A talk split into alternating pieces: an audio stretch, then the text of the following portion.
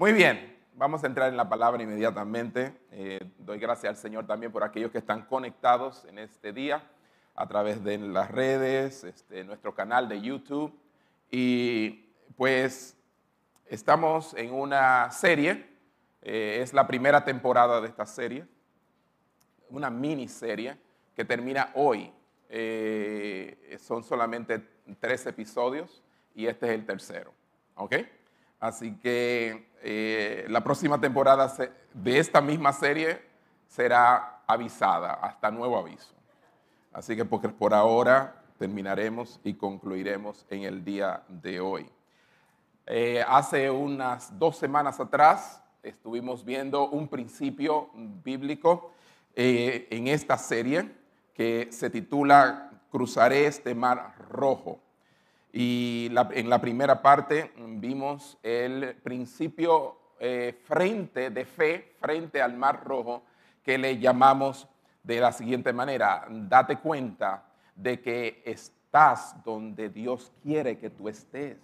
Esa es la intención de Dios, que estés donde estás. Date cuenta que la intención de Dios es que estés donde estás ahora. Y la siguiente semana, pues estuvimos compartiendo otro principio muy importante y es, eh, decía así, de la siguiente manera, ah, preocúpate por cómo glorificar a Dios más que por tu alivio. Preocúpate más por cómo glorificar a Dios que por tu alivio. Y ambos principios los vimos muy claramente en eh, la palabra de Dios. Si quiere, puede buscar en Spotify o en YouTube eh, estos mensajes para su edificación. Muy bien, busquemos hoy en Éxodo capítulo 14, versículo 13 al 4, porque le vamos a dar continuidad al tema, cruzaré este mar rojo en su tercera parte. Éxodo capítulo 14, versículo 13 y 14.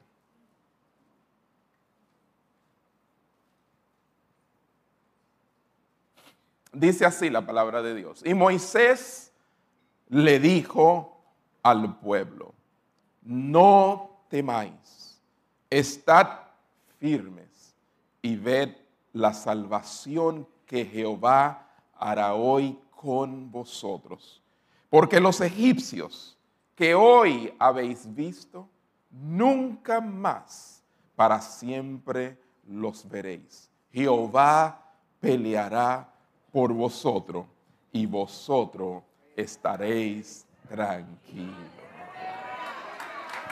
Amén. Preciosa palabra de esta mañana. Y vamos a orar.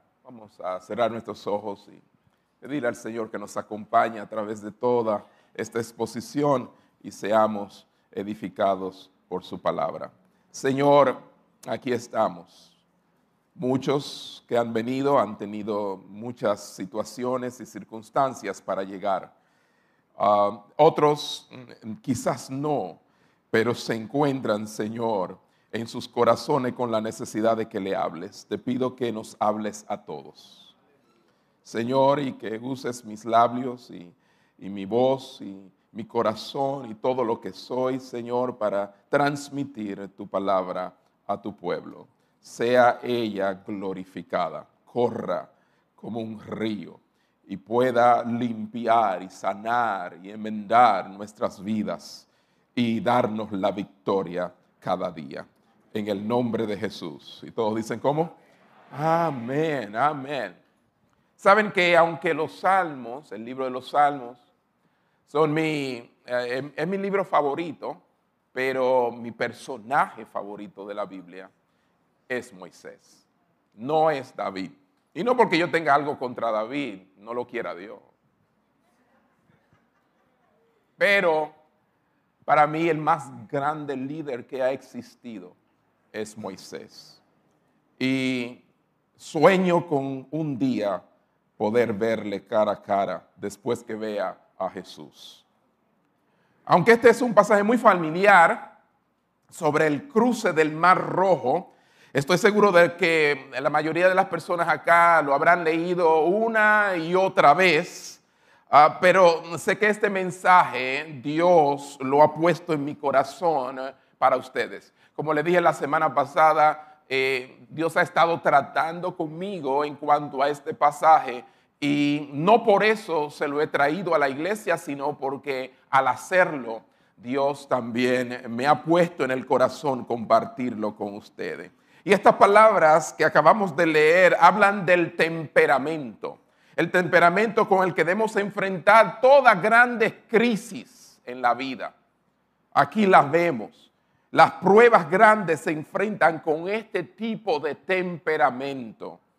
El temperamento que hace todo lo que se puede hacer y el resultado se lo deja a Dios. Llega un momento en el que tienes que simple y llanamente hacer lo que tienes que hacer, que Dios te indica hacer, pero hasta ahí y no más. Déjale lo demás al Señor. Amén. Dile al que está a tu lado, déjale lo demás al Señor. Vamos, déjaselo. Déjale lo demás al Señor. Aquí vemos también otro principio bíblico en estos versículos que acabamos de leer y lo vamos a ver a través del mensaje. Principio de, de fe frente al mar rojo. Y es este, mantén la calma, ten confianza, calla y mira a Dios obrar. Lo voy a volver a repetir. Y está ahí en los versículos y se lo voy a mostrar. Mantén la calma. Di conmigo, mantén la calma. Ten confianza, ten confianza. Calla, calla y mira a Dios obrar. Amén. ¿Cuántos dan un aplauso al Señor? Aquí en estos versículos vemos cómo Moisés muestra una compostura de mente y una serenidad en su temperamento. Y no era algo innato, no venía con su constitución, no era uno de los cuatro temperamentos. No, no, no, no. Esto era algo en lo que Dios había trabajado en su vida por 40 años antes de llamarlo a libertar el pueblo. Moisés era una persona volátil, era una persona impulsiva, no era una persona serena para nada. Esto es una obra de Dios en su vida para que él pudiera hacer lo que Dios lo había llamado a hacer. Y es por esto que vemos aquí que entendemos que Él es merecedor de lo que se dice en Números capítulo 12, versículo 3 en cuanto a su persona, a su carácter, donde la palabra de Dios dice que entre los hombres no, no había otro hombre tan manso como Él. Ahora bien, Moisés era muy humilde, dice Números 12, 3, más que cualquier otra persona en la tierra, manso, humilde. Y veamos, hay un comentarista hablando acerca de este versículo, porque aquí nos hallamos, y déjeme ponerlo en contexto para los que no estuvieron acá la semana anterior ni la anterior de arriba, el pueblo se encuentra por dirección de Dios frente al mar rojo, con montañas y obstáculos a su lado, pero entonces en la retaguardia atrás se acerca el ejército de Faraón. Se encuentran acorralados. Se encuentran en un callejón sin salida. Yo decía la semana pasada, es posible que ese sea tu caso en el día de hoy. Pero vimos también cómo aunque ellos se encontraban así, fue Dios en su soberanía que los llevó a ese lugar, porque ellos iban en otra dirección y Dios le dijo a Moisés, no, no, date la vuelta y coge por acá. Dios los quería ahí. Parecía militarmente una estrategia insensata, que no tenía sentido claramente irse por ahí era un callejón sin salida. Pero dijimos también que lo que Dios tenía planificado era hacer que el pueblo de Israel fuera una carnada, para que Faraón dijera, están encerrados, no tienen salida, y entonces fuera tras ello, porque Dios tenía un propósito. Y antes que liberarlo, tenemos que ver que el propósito de Dios era liberándolos, glorificarse. Porque siempre el propósito de Dios, antes que nuestra liberación, es su glorificación. Amén. Que Él sea glorificado. Entonces, ante esta situación y el pueblo ya quejándose y diciendo, y tú nos trajiste aquí, ¿acaso no habían tumbas allá para nosotros morir? ¿Por qué acá? Estábamos mejor en Egipto. Recuerden, este es un pueblo que no conoce a Dios aún. Ha visto, sí, juicios caer sobre Egipto, pero no tiene una relación personal con Dios. Y entonces es allí, en medio de la queja, la murmuración y el liderazgo de Moisés siendo cuestionado y la gloria de Dios también, que entonces Moisés reacciona pero ¿y cómo reacciona? Es la palabra. Es lo que queremos saber hoy y lo vemos acá. No respondió, dice el comentarista, a estos necios según su necedad. Qué difícil a veces no responderle al necio conforme a su necedad. Porque estaban siendo necios después de ver maravillas en Egipto. Pero Moisés no le responde así. Continúa diciendo, no los reprende, sino que los consuela y con una presencia de ánimo admirable, no en lo más mínimo desconcertado o descorazonado, ya sea por el acercamiento del faraón o por los temblores de Israel, acalla sus murmuraciones exhortándolos con calma a que se animen y confíen en Dios. Qué líder. Ojalá Dios nos ayude a nosotros en nuestras diferentes situaciones y circunstancias y áreas en las cuales nos movemos ante las dificultades de la vida con serenidad.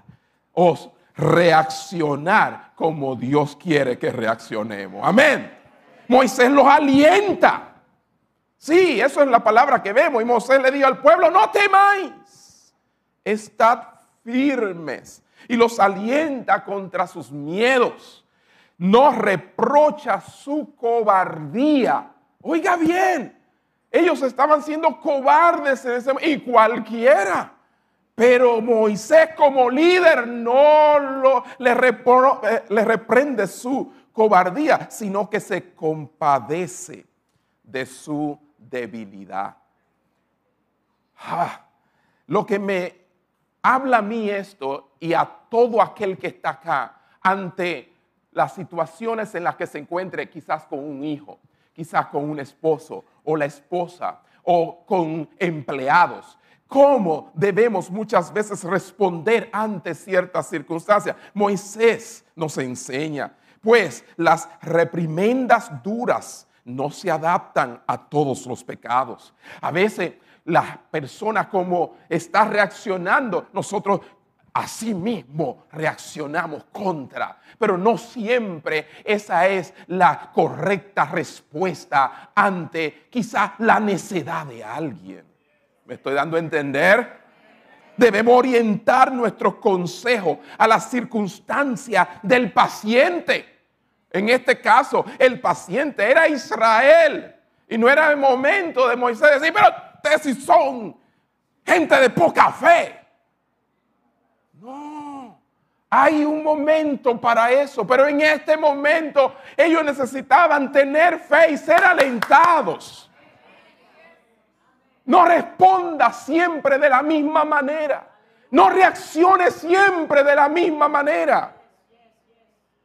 fue precisamente por causa de Moisés cuando Dios le dijo, háblale a la peña para que brote agua. Y él la golpeó enojado. Ahí no vimos la mansedumbre. Y por ese hecho no pudo entrar a la tierra prometida. Lo que quiere decir, ¿y, por qué? La palabra de Dios lo dice claro. Dios le dijo, porque no me santificaste delante del pueblo. No actuaste como yo quería que actuara. Yo no estaba enojado en ese momento. Yo lo que quería era proveerles una vez más. A veces sí Dios responde con con, reprensiones y quizás con ira ante lo que nosotros hacemos, pero a veces no. Y nosotros tenemos que ser muy cuidadosos de conocer cómo responder en cada momento. ¿Cuántos me están siguiendo? Fíjate, lo primero que le dice es, no temas. Vaya, diga conmigo, no temas. No temas no teman, no temáis. Y en este punto Moisés no sabía cómo Dios lo ayudaría en esa situación. Todo lo que él sabía era que Dios ciertamente lo ayudaría. Dios todavía no había dicho cómo lo iba a hacer. Vimos en los primeros versículos y en el 3 y en el 4 que sí, Dios iba a ser glorificado en todo esto, pero nunca hasta ahora ha dicho Dios cómo los va a librar de este ejército. O sea, cuando el miedo obtiene posesión de nuestras mentes, hermano. Y eso es lo que estaba pasando. El temor y el miedo estaban tomando posesión de la mente de los israelitas. Y, y cuando eso sucede, el miedo ciega a uno. ¿Cuántos dicen ciega uno? Ciega uno, hermano. Uno se turba y se confunde. Pero eh, la ceguera y esa confusión lo que hacen es que impiden que podamos ver a Dios obrando.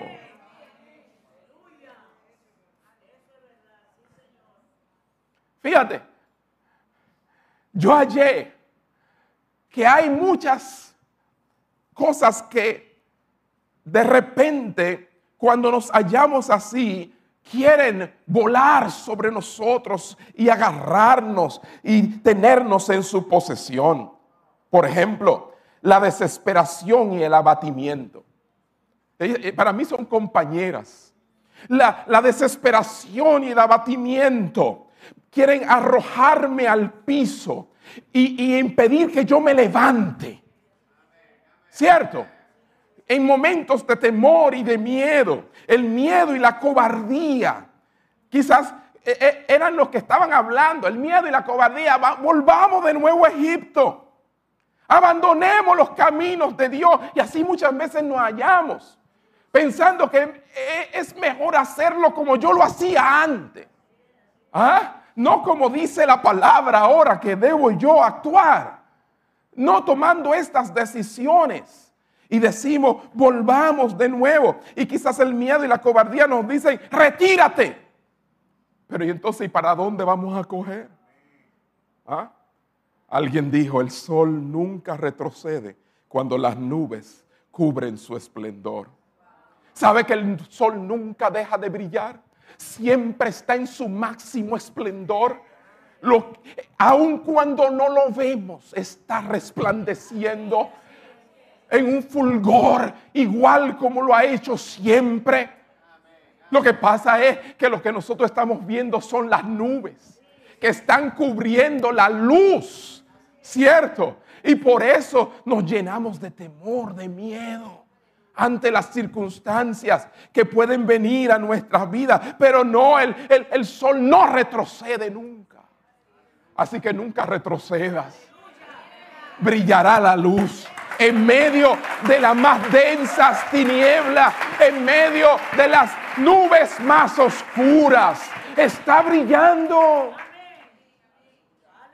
Créeme que está brillando. Hay otras compañeras que siempre andan juntos, es la impaciencia y la presunción. Les hablé acerca de la desesperación y el abatimiento, del miedo y la cobardía, pero también la impaciencia. Yo me imagino lo impaciente que estaban ellos. La impaciencia y la presunción te dirán, haz algo ahora. Eh, es que hay que hacer algo ahora. No hay tiempo para perder. Hazlo ahora. Arrójate al mar rojo antes de que sea partido en dos. Y hay gente que hace así, se lanza. No, pero que todavía no ha dicho Dios que te lance. Aguanta. Pero hay gente que sí. ¿Ah? Pero entonces vemos que Dios lo que quiere es que, número uno, no temamos. No temas. ¿Por qué? Porque yo tengo el control. Y lo vimos en los primeros versículos, la soberanía de Dios, donde Dios le dice exactamente dónde Él quería que ellos estuvieran. Vayan allá. Eso lo que habla es de que Dios tiene el control de los eventos y situaciones de nuestra vida. Él es soberano. La voluntad soberana de Dios, decretiva. Él ha dicho ahí y es ahí. Aunque todo lo vea nublado, oscuro, es ahí. No temas, yo estoy en control. Fui yo que te coloqué ahí.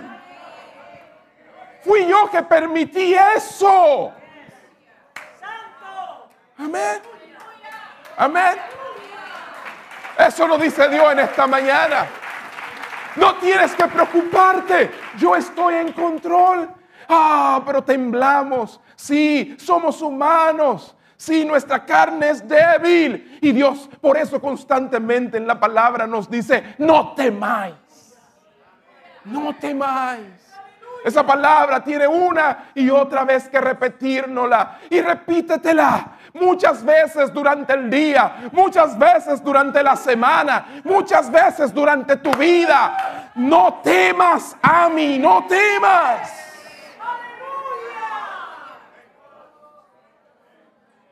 No temáis porque eres valiente, no. No temo porque Él es soberano. Él está en control. Él tiene un plan. Sí, vimos ese plan en los versículos 1 y 2, pero también Él tiene un propósito. El propósito de Dios no será frustrado. Yo quiero que el faraón le caiga atrás y la única manera que Él lo va a hacer es si ustedes están acorralados. Yo tengo un propósito y el propósito es mi gloria. Glorificarme en eso que te está sucediendo ahora. Vaya, pero no solamente eso. En los versículos de hoy nos muestra que Dios también siempre actuará conforme a sus promesas.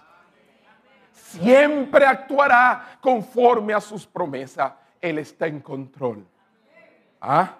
Sí, Él tiene un propósito y Él siempre actuará conforme a sus promesas. Y aquí es en medio de todo esto que Dios le dará la promesa. Lo segundo que le dice es estar firmes. Estar firmes. Dígalo conmigo, estar firmes. Lo primero es, no temas. Lo segundo es, estar firme. Lo primero es, lo segundo es, lo segundo es, lo primero es. Un aplauso a esta congregación tan bella. Recuérdalo entonces, no temas y mantente firme. Ah, estad firmes. Esta palabra en hebreo es estad quietos.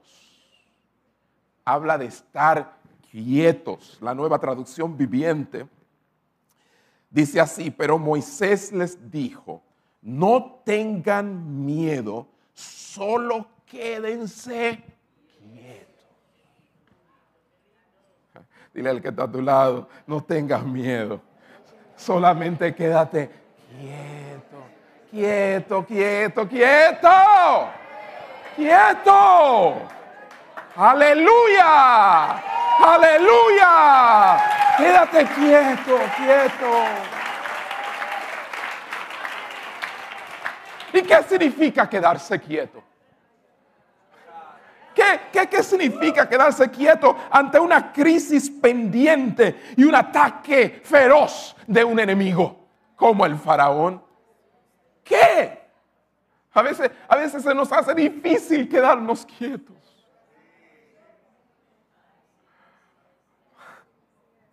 Quedarse quieto en este contexto no significa inactividad pasiva. Vuelvo a repetir, quedarse quieto en este contexto que estamos viendo del el pueblo Moisés y el faraón no es y no significa inactividad pasiva. La palabra hebrea aquí para quieto, yatzab, lo que significa es estacionarse, prepararse, tomar posición. Ellos no sabían para qué, pero Dios le dijo, esténse quietos. En otras palabras, estacionense ahí, prepárense y tomen la posición. La, la, nueva Biblia viva dice, pero Moisés le dijo al pueblo, no teman, quédense donde están. A veces eso es lo que Dios quiere, que nos quedemos ahí. Ahí. Quédate quieto. Prepárate, estacionate ahí. Comentarista John Hill dice, dice, no se agite desde el lugar donde esté, no huya o alce el vuelo, mantenga su lugar y estación. Como alguien que lo colocan ahí. Y es ahí. Oiga, tremendo. Eh, hay algunos que, que, salen, pero hay otros que son estacionados en un lugar específico. Pude ver ahora en la matanza en Maine eh, de 18 personas, mientras buscaban eh, el, el, asesino, tirador, ¿verdad? pues en las noticias en vivo, como muchos andaban entre los bosques y los lugares buscando, pero otros, cada vez que los veía, estaban estacionados en un mismo lugar. Estacionados allí, preparados allí. Y no se movían de ahí. Y volvía y pasaban los minutos, los segundos, pues pasaban las horas y ellos estaban ahí hasta nueva orden. Qué difícil se nos hace estarnos quietos estacionados, estar ahí. Esta es a menudo la dirección del Señor para el creyente en tiempos de crisis. ¿Usted quiere dirección? Muchas veces lo que Dios está diciendo es estate quieto. No, no, Señor, yo lo que quiero que tú me indiques para dónde coger. No coja para ninguna parte. Quédate quieto. Es ahí. ¿Cuántos dan un aplauso al Señor? Pero tú no, tú no estás pidiendo dirección.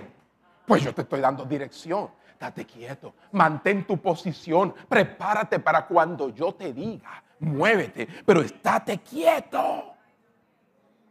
Significa tomar posición firme de fe, una postura de participación en la fe. No dejemos a Moisés solo creyendo. ¿Ah? En otras palabras, únanse a la fe de Moisés es descansar y confiar en Dios primero y no vacilar en este asunto. Eso es estar estacionado, quieto, estarse quieto y escuchar y saber que eres el Dios soberano. ¿Cuántos dicen amén?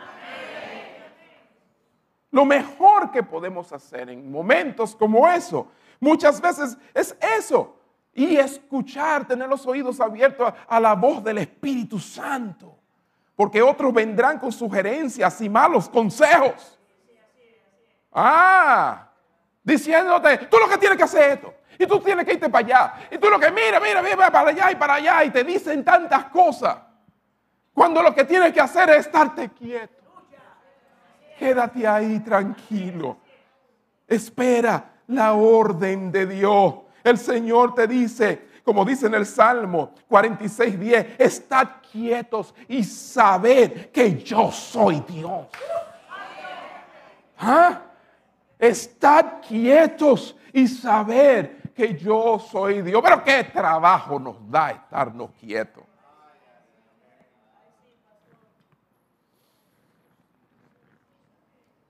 La traducción literal del hebreo, como les dije, es cesar y abandonar todo tu esfuerzo y reconocer que Dios es Dios. Eso es quieto, estarse quieto. Te lo voy a repetir. Cesar y abandonar de todo tu esfuerzo. Caramba. Y reconocer que Dios es Dios. Detén todos los esfuerzos para liberarte. Reconoce que Dios te salvará. en Isaías capítulo 30, versículo 15, el profeta Isaías dice, porque así dijo Jehová el Señor, el Santo de Israel, en descanso y en reposo seréis salvos, en quietud y en confianza será vuestra fortaleza. Voy a volver a repetirlo. Porque así dijo Jehová el Señor, y así te dice el Señor en esta mañana, el Santo de Israel, en descanso y en reposo seréis salvos, en quietud y en confianza será vuestra dos fortalezas. O sea que, ¿a dónde se encuentra nuestra fortaleza? En quietud y confianza. Dígalo conmigo, quietud y confianza. La fuerza se encuentra en tu tranquilidad confiada en Él para ver cómo Él va a hacer lo que va a hacer. Se requiere más fuerza muchas veces para estar quieto que para accionar.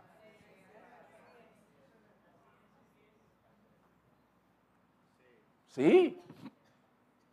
El juidero, yo me imagino. ¿Ah?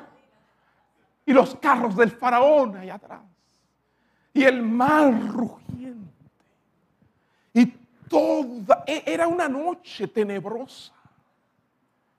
Oh, hermano, se sentían como que había sido una emboscada. Oh, ¿para dónde cogemos? Y el juidero para aquí, para allá. Y en medio de todo eso se oye la voz de Moisés, que era la voz de Dios, que le decía, no temáis, no tengan miedo, estén quietos. Gloria a Dios. No es tiempo de correr, no es tiempo de desmayar. Es que donde pones tu confianza, es donde reside tu esperanza. Siempre a donde está tu confianza está tu esperanza. Esas dos cosas van juntas. Tú confías en algo, ahí está tu esperanza. Pues es tiempo de confiar en Dios y tu esperanza estará en Él. Amén. Gloria al Señor. No desmayes ni, te hundas, ni, que tambalee tu corazón ¿ah? por la incredulidad. Antes bien, con la mente tranquila, mira a Dios. Eso es lo que, eso es lo que sigue. Primero, no temas. Segundo, le dice, estar firmes, que es estar quieto. Y entonces inmediatamente dice, y ver la salvación de Jehová. La salvación que Jehová hará hoy con vosotros. Pero es importante unir el no temas, estar firme y ver la salvación que Jehová hará hoy con vosotros. ¿Por qué? Porque es que cuando Él quiere que yo esté quieto para que lo vea obrando, estar firmes y ver, estar quietos y mira. O sea, para mirarlo a Él hay que estarse tranquilo. Entonces muchas veces no lo vemos a Él porque estamos así. Y Él quiere obrar, pero tú no le das espacio. Ni tiempo. Espérate, aguántate. Baja la velocidad, la revolución. Estate quieto, estacionate. Espera ahí. Ay, qué impaciente, sí, pero aguanta. Ah, Mucha fortaleza necesitas, pero recíbela de parte de Dios. Aleluya. Sí, aguanta. Estate quieto y abre tus ojos para que veas a Dios obrando. Porque es que la quietud va unida a la visión. ¿Qué impide la visión? El miedo, el temor. Por eso Dios le dice, no temas. ¿Qué impide que puedas ver a Dios obrando en tu vida? Pues este movimiento aleatorio, loco que a veces tienes. Date quieto. Tranquilízate. Espera. Aguanta. No desmayes. No te hundas. Ni tampoco tambalee tu corazón por causa de incredulidad, sino que con una mente tranquila observa lo que Dios va a hacer. Y eso fue lo que le dijo eh, el Señor a ellos a través de Moisés. O sea, lo próximo que vemos es la salvación de Dios. Y eso es lo que buscamos. Y dice, y ved la salvación que Jehová hará hoy con vosotros. La salvación es lo que Dios puede hacer por ti y lo que tú no puedes hacer por ti mismo. Voy a volver a repetir eso. La salvación es lo que Dios puede hacer por ti y tú no puedes hacer por ti mismo. Tú haces todo lo que te corresponde hacer, pero llega un punto en que eres impotente, que necesita que alguien venga a tu rescate. Alguien haga algo por ti, puedes a Dios hacerlo entonces. Estate quieto y espera. Y así se hallaba el pueblo frente al mar con los egipcios atrás y Dios le dice, no teman, esténse quietos y vean la salvación que yo proveeré para ustedes hoy. Y si no sabes qué hacer, espera a ver lo que Dios está a punto de hacer. Repito, si no sabes qué hacer, pues entonces no te pongas a hacer cosas que... Si no sabes qué hacer, pues espera. Espera a ver lo que Dios está a punto de hacer. Y Dios estaba a punto de abrir el mar. Pero no lo abrió antes de que ellos estuvieran quietos no lo abrió bajo esa confusión que surgió. Dios dio una orden. No teman, esténse quietos y vean lo que yo voy a hacer. Y todo el mundo, tranquilo. Se acabó. Vamos a ver. Y entonces es que le habla a Moisés. Y eso será otro episodio en otra temporada. Así que van a tener que ser pacientes y esperar Estar quietos y esperar. Entonces solo mantente quieto, fresco, tranquilo, sereno. ¿Ah? Y ustedes dirán, hay gente que se le hace más fácil eso. Por ejemplo, pastor, usted es así. Ay, ay, ay. Usted no me conoce. Eso es por fuera por dentro, hirviendo, por dentro, desesperado muchas veces, por dentro, consumiéndome la ansiedad. Que tengo que echársela al Señor constantemente. No, porque imagínate, los flemáticos son más inclinados hacia la paciencia. Ay, no. Los flemáticos lo que son es más inclinados a la procrastinación. Eh, Alba, eh, digo, alfa. Eh, eh, eso no, no, tiene nada que ver. Eso, cada uno de nosotros tenemos nuestras situaciones, debilidades, flaquezas. ¿Cuántos dicen que es así? Entonces, tranquilo. Alguien dijo en tiempos de gran dificultad. Es prudente mantener nuestro espíritu sereno, tranquilo y sosegado, porque entonces estaremos en el mejor marco tanto para hacer nuestro propio trabajo, lo que nos toca hacer, como para considerar también el trabajo de Dios, la obra de Dios. No mire a su alrededor ante el peligro eminente, sino hacia su ayuda actual. No, no, no, te estés mirando. Y este es otro principio incluido en este sermón de hoy. Principio de fe frente al mar rojo. Reconoce a tu enemigo pero mantén los ojos puestos en el Señor. ¿Tú oíste lo que yo te dije? Reconoce a tu enemigo. No es que sea ignorante de tu enemigo. Hay gente que, que hablan tanto del enemigo que se olvidan de quién está con ellos. No, no, no. Yo no tampoco estoy diciendo que ignores a tu enemigo. No, no. Ten pendiente a tu enemigo, sí, pero enfoca tus ojos en tu ayuda, en tu Salvador, en tu Señor. Ellos sabían que había un enemigo feroz detrás de ellos en ese momento. Reconócele, pero mantén tus ojos en el Señor. Moisés no sabía lo que Dios haría, pero él sabía cuál sería el resultado. Y aquí vemos el resultado. Moisés les dijo, y Moisés dijo al pueblo, no temáis, estar firmes y ver la salvación que Jehová hará hoy con vosotros, porque los egipcios que hoy veis, que hoy habéis visto, nunca más para siempre lo veréis. Y aquí nos habla una fe fuerte, pero acompañada por un espíritu de profecía, porque esto es profético. Él está diciendo algo que todavía no ha sucedido, que muy probable Dios le había dicho, y él le está comunicando al pueblo después de consolarlos. Entonces les dice, estos egipcios que ustedes están viendo, nunca más para siempre lo veréis. Dios le mostró a Moisés lo que haría. Él creyó y por lo tanto habló de manera alentadora.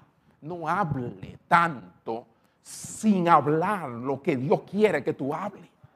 Porque a veces cuando hablamos, en vez de hacer lo que Dios quiere y decir lo que, Dios quiere y alentar a la persona, lo que lo hundimos más. ¿Ah? No, no, no, no. Ay, tú no sabes lo que me está pasando. Y le cuenta, ay, eso es terrible.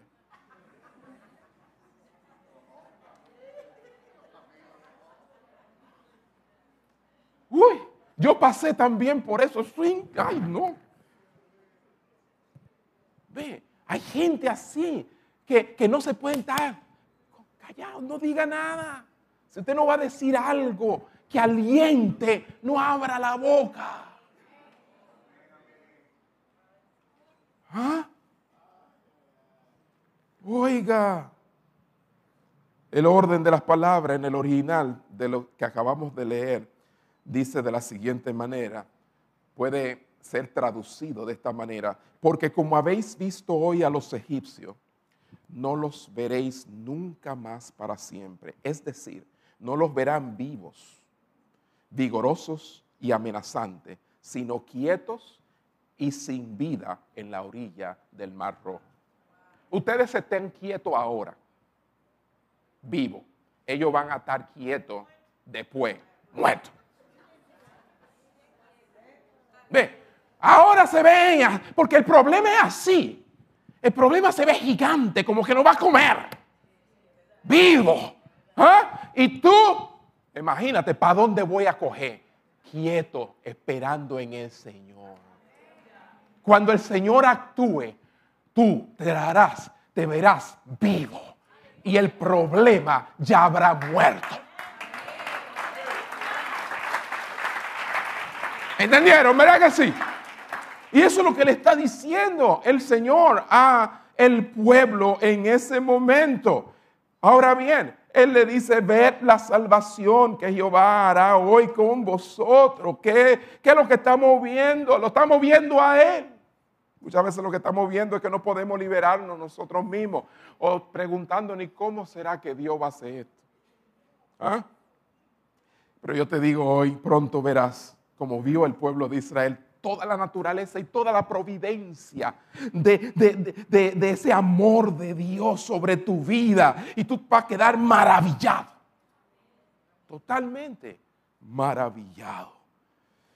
Jehová peleará por vosotros. Diga conmigo, Jehová peleará por vosotros. Jehová peleará por mí. No te tú tratando de pelear. Déjalo a él pelear. Es que usted no, no sabe, pastor hay gente que siempre están peleando. Se levantan peleando. Se acuestan peleando.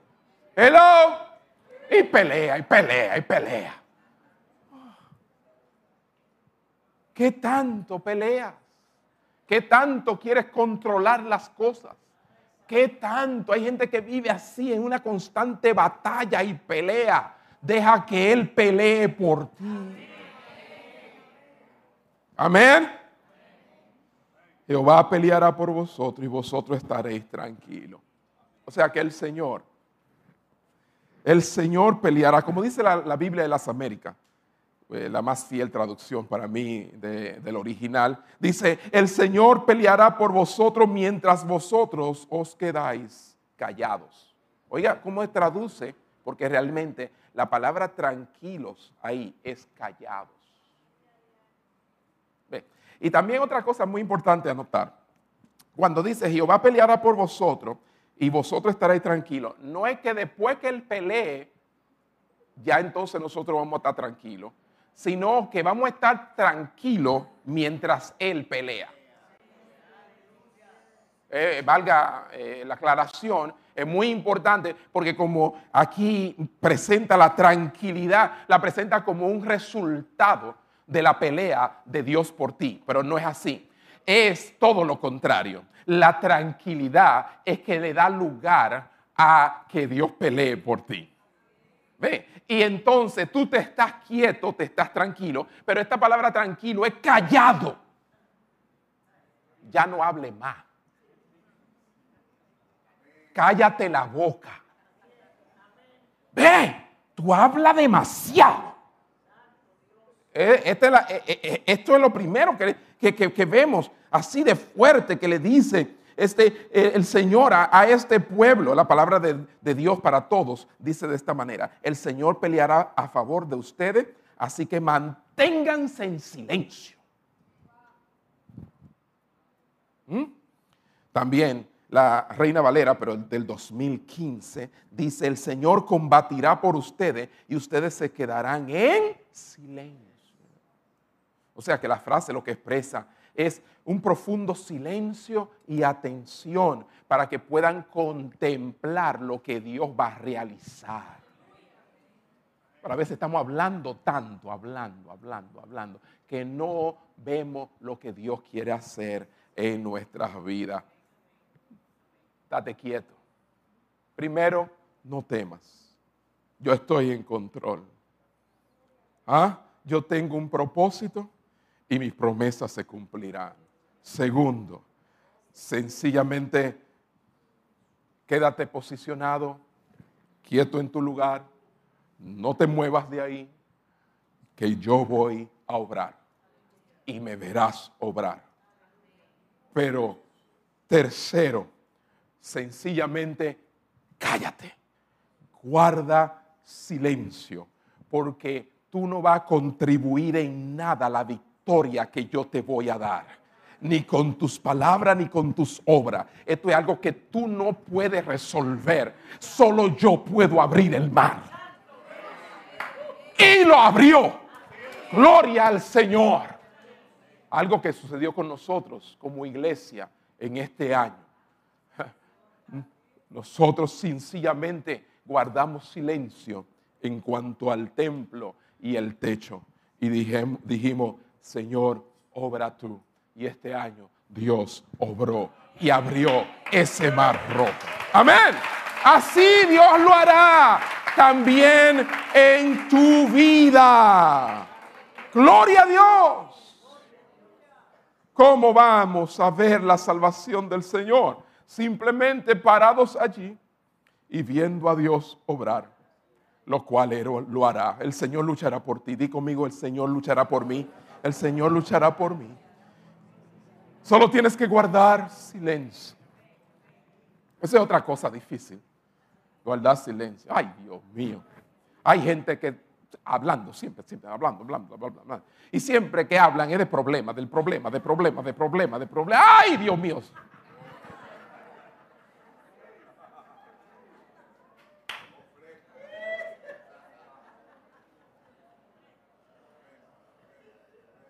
Uno no tiene el valor de decirle como le dijo Moisés al pueblo, cállense.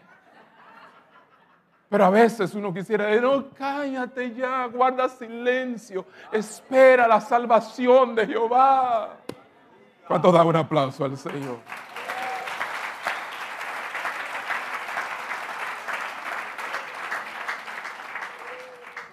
Yo quiero que los muchachos pasen porque vamos a cantar ese cántico de nuevo que ellos cantaron hoy. Abriste el mar en el desierto. ¿No fue ese? ¿No fue, ¿O no? ¿Cuál fue? Tenía que ver con el mar. Yo sé que sí, el mar rojo. Pero el cruce del mar rojo es una historia maravillosa, hermanos. Fue un momento monumental de la obra redentora de Dios. El cruce del mar rojo es la narración del Evangelio, hermanos. Así, del Evangelio. Es la esencia del Evangelio allí. ¿Y por qué usted dice eso, pastor? Sencillo. Porque significa ser salvo por Dios del pecado. ¿Quién era que nos tenía esclavizado? El pecado. Sí, nadie nos podía librar delante de Dios y Él mismo envió a su Hijo pero en la salvación Él nos dice igual que le dijo al pueblo de Israel, estén ahí quietos. Ustedes no pueden hacer nada para ser salvo. Estar de pie, sí, y ver, confiar, creer que el Señor lucha por nosotros. Que Jesús ha hecho la obra. Sí, la obra la ha hecho Él. Que ha muerto en la cruz por el pecado, ha resucitado de la tumba Aleluya. Y si tú confías en Él, serás salvo. Amén. Aleluya. La gente quiere buscar la manera de ellos salvarse. No. Al final es Él. Si pones tu confianza en Él. Si crees en Él. Sencillo. Oh, qué tan complicado a veces la gente piensa. No, no, no. Y entonces es que yo no tengo fuerza, pastor, para servir a Dios. Usted, ustedes ven los evangélicos. No, no, es que esto es un asunto de nuestra fuerza. No, no, volvemos de nuevo. Es Él que te da la fuerza. Cada día tú te levantas y le dices, Señor, aquí estoy. Yo quiero servirte, yo quiero agradarte. Dame tu fuerza para agradarte y glorificar tu nombre. Amén.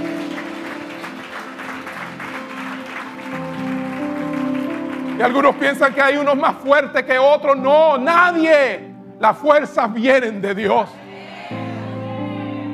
Si estamos en pie es porque Él nos sostiene. Su gracia nos sostiene. Aleluya, aleluya. En este día yo quiero hacerte un llamado para que tú te entregues a Él por completo y le digas, Señor, aquí yo estoy. Recíbelo a Él, recibe al Señor, al Señor Jesús como tu Salvador, aquel que quiere que tú estés un día donde Él está. Se puede pasar a la eternidad de un momento a otro. La vida así de incierta. Hoy Dios te está diciendo, yo soy tu libertador. Yo soy tu sanador. Yo puedo ser tu salvador en esta hora y tu Señor. Yo quiero en esta hora hacer un llamado a cualquier amigo que está acá, cualquier persona que dice, pastor, yo he entendido la palabra, yo he visto lo que usted ha estado tratando de mostrarme. Yo quiero servir a Dios, yo quiero entregarme a Él. Mientras los hermanos oran, hacemos este llamado. Dile al Señor, aquí